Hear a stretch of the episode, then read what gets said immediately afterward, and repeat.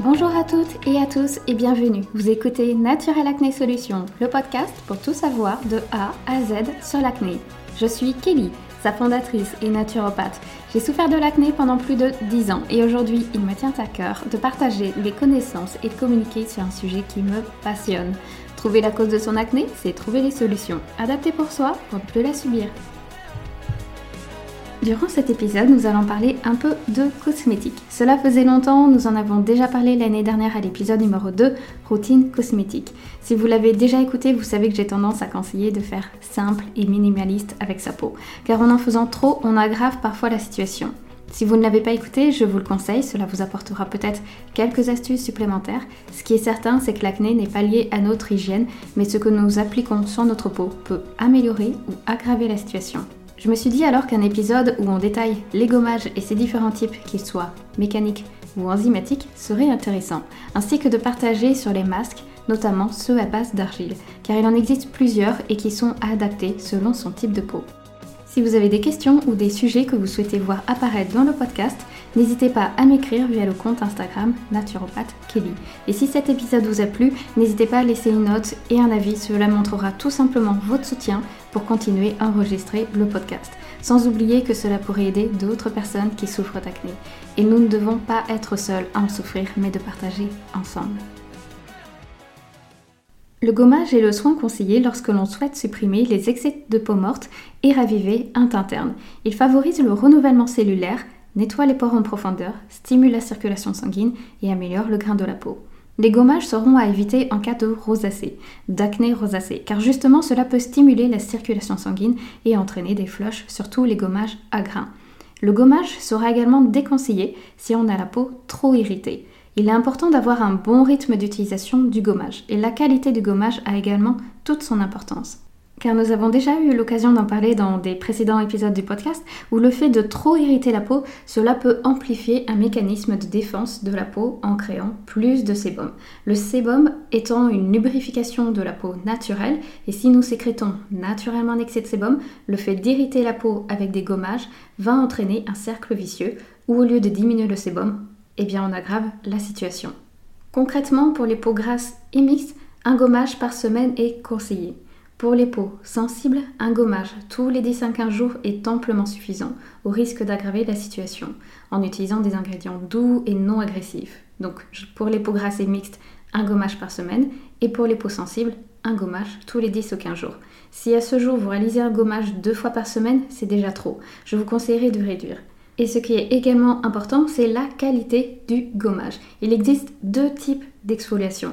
Le premier, mécanique, le plus connu. Le second, enzymatique, aussi appelé gommage chimique, qui est davantage connu au fil du temps, notamment via nos magazines.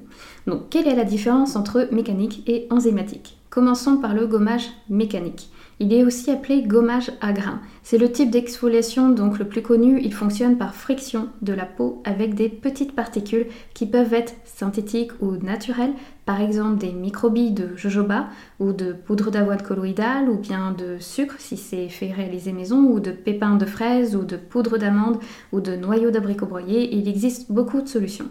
L'efficacité du gommage dépend de la taille et de la dureté des ingrédients utilisés. Plus les grains sont fins, plus le gommage est doux pour la peau. Ce qui sera en revanche à bannir de la salle de bain, ce sera les particules synthétiques à partir de plastique, encore bien trop présentes dans nos cosmétiques, des produits que l'on peut retrouver dans les pharmacies, magasins de parfums, supermarchés, etc.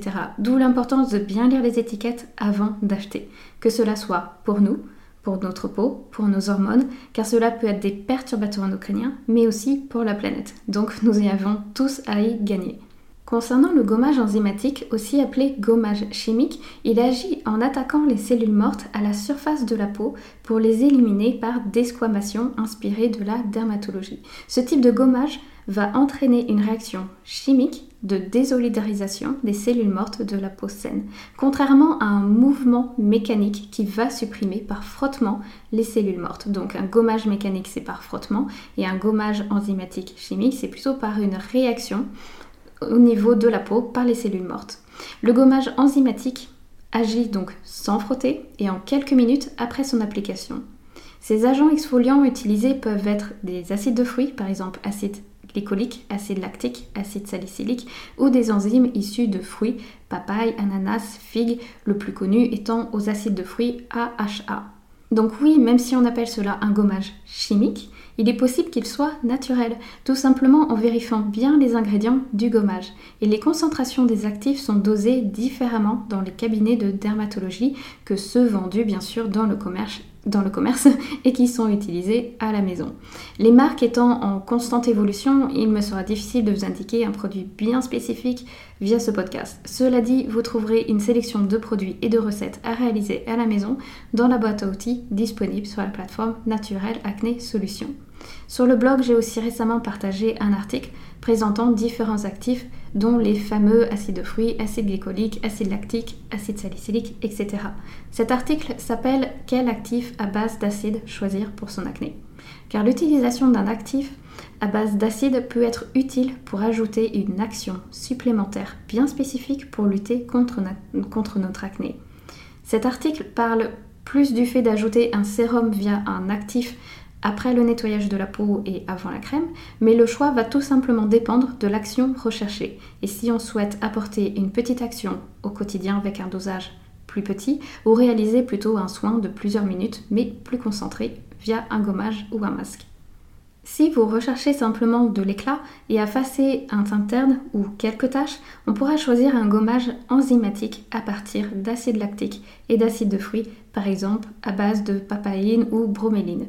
En cas de pores dilaté avec peau grasse, on cherchera un gommage enzymatique à partir d'acide salicylique qui va agir vraiment sur les peaux grasses et notamment sur les pores dilatés et s'il y a une acné très inflammatoire et kystique. Ces deux derniers, donc pour euh, la recherche d'éclat et pour le teint terne et les peaux grasses, ce sont plutôt des gommages enzymatiques. Le gommage mécanique, donc par frottement, c'est-à-dire à partir de, de graines ou de poudre, convient aussi à tout type de peau. Cela dit, il est préférable de l'éviter si vous avez la peau sensible ou si vous souffrez de rosacée, d'acné rosacée à cause du frottement qui pourrait l'irriter, comme nous l'avons vu au tout début de cet épisode. Ou sinon, privilégiez un gommage au grain très fin comme la poudre d'avoine colloïdale ou la poudre de riz.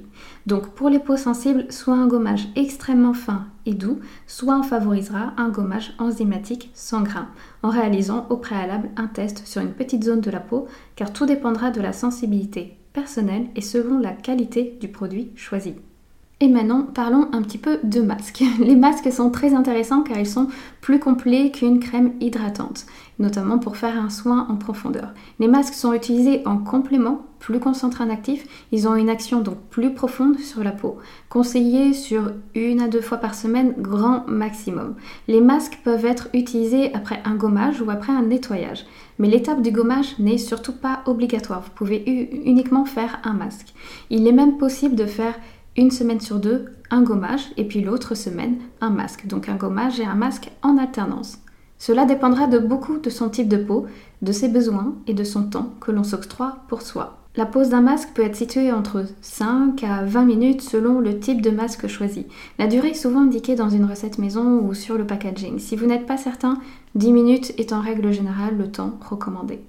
Un masque peut apporter diverses propriétés purifier, hydrater, nourrir, apaiser, raffermir, etc. Il existe en règle générale trois types de masques dans le commerce et que l'on peut choisir selon son type de peau. Il existe le masque à texture crémeux, à texture terreux ou à texture gélifiant. Le masque à texture crémeux est adapté à presque tous les types de peau en fonction des actifs. Mais le masque à texture terreux est réservé aux peaux grasses. Il absorbe l'excès de sébum et resserre les pores. Quand on masque à texture gélifiant, il est destiné le plus souvent aux peaux déshydratées et sensibles. Comme les gommages, il me sera difficile de vous indiquer quel produit choisir car il peut exister aujourd'hui une marque, puis dans un mois le produit va de nouveau changer ou disparaître, etc. Donc le podcast étant intemporel dans le temps, mais je partage une sélection de produits et de recettes à réaliser à la maison dans la boîte à outils disponible sur la plateforme Naturel Acné Solutions. Ce qui est, intemporel en revanche, c'est l'argile. Nous connaissons tous l'argile verte et un peu moins les autres. Cela vaut le coup de s'y attarder un petit peu. Si l'on choisit un masque à partir d'argile, il sera important de prendre en compte deux points. La première, de bien choisir son argile à son type de peau. La seconde, ne pas laisser sécher le masque à l'argile sur la peau. Une fois sec, l'argile ne sera plus efficace. Il est très important de bien hydrater votre masque d'argile durant la pose. Certaines personnes le savent, mais je remarque en consultation que ce n'est pas toujours le cas. Donc si vous ne le savez pas, hydratez votre masque durant la pause avec soit un hydrolat ou avec un spray ou une eau thermale ou si vous n'avez rien sous la main, quelques gouttelettes d'eau vont suffire. Il existe plusieurs types d'argile qui se trouvent de différentes couleurs. Nous avons l'argile rose, jaune, rouge, blanche, verte et le marron via le rassoul. Et comme nous l'avons dit, l'argile sera à choisir selon son type de peau. Si vous avez la peau sensible et réactive, ce sera l'argile rose. Si vous avez la peau mixte à grasse, choisissez l'argile jaune. Si vous avez la peau sèche à mixte, préférez l'argile rouge. Si vous avez la peau terne et mature ou très sensible, dans ce cas, choisissez l'argile blanche qui sera parfaite, apaisante et douce. Si vous avez la peau grasse, choisissez la classique, l'argile verte ou bien le rassoul de couleur marron, adapté à tout type de peau, particulièrement de peau acnéique et, s'il y a beaucoup de points noirs. Et si vous avez à la fois une peau grasse et sensible sur certaines zones bien délimitées du visage, vous pouvez réaliser un masque d'argile de plusieurs couleurs. C'est-à-dire qu'au niveau du nez, si vous avez les pores dilatés avec points noirs, favorisez sur cette zone uniquement du rassoul. Et si vous avez la peau sensible et sèche sur les joues ou la ligne du sourire, favorisez sur cette zone uniquement de l'argile blanche. Vous pourrez retrouver quelques photos sur des blogs dont ils en parlent, où on voit des personnes justement avec trois argiles différentes durant un masque, avec trois couleurs différentes. Et cela ne pose aucun souci, au contraire, vous personnalisez au mieux vos soins selon les zones de votre visage. Cette technique s'appelle le multi-making. Et comme toujours, on vérifiera les ingrédients afin qu'ils ne contiennent pas d'ingrédients synthétiques ou bien des ingrédients comédogènes. Car même si votre masque est naturel, s'il contient des huiles végétales comédogènes, cela risque de ne pas plaire à votre peau. Cela risque d'aggraver vos points noirs, l'excès de sébum, l'acné, etc.